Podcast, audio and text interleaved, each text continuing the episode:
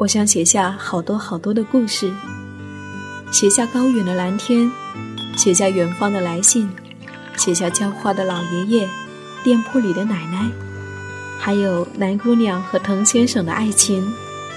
我想写下亲爱的生活，写下这一切正在生活里发生的朴素、善良和美好。我是夏意。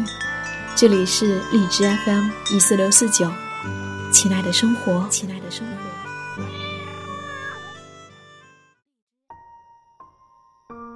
最近在读关于克莱特的一本《植物的生命之书》。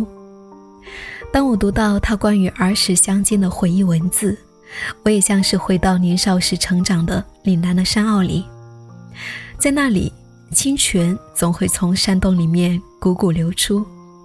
清晨的草叶上总会挂着晶莹的露珠。我喜欢带一本书，穿过无人的野径，掠过高高矮矮的野草，到一个隐秘的角落坐下来，与草木为伴，轻轻地读几行诗。那是我在作为少女的时候最美妙的独处时光。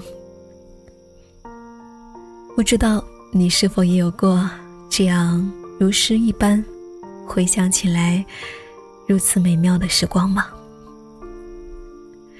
如果你愿意，生活就是远方。我是夏意，感谢我的生活有你相伴。晚安，亲爱的，愿你今夜好梦。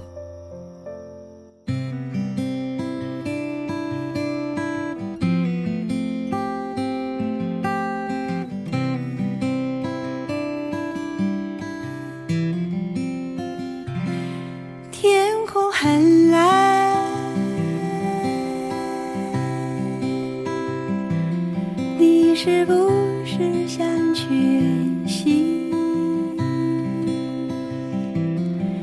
这是个很好的季节，常常会想起从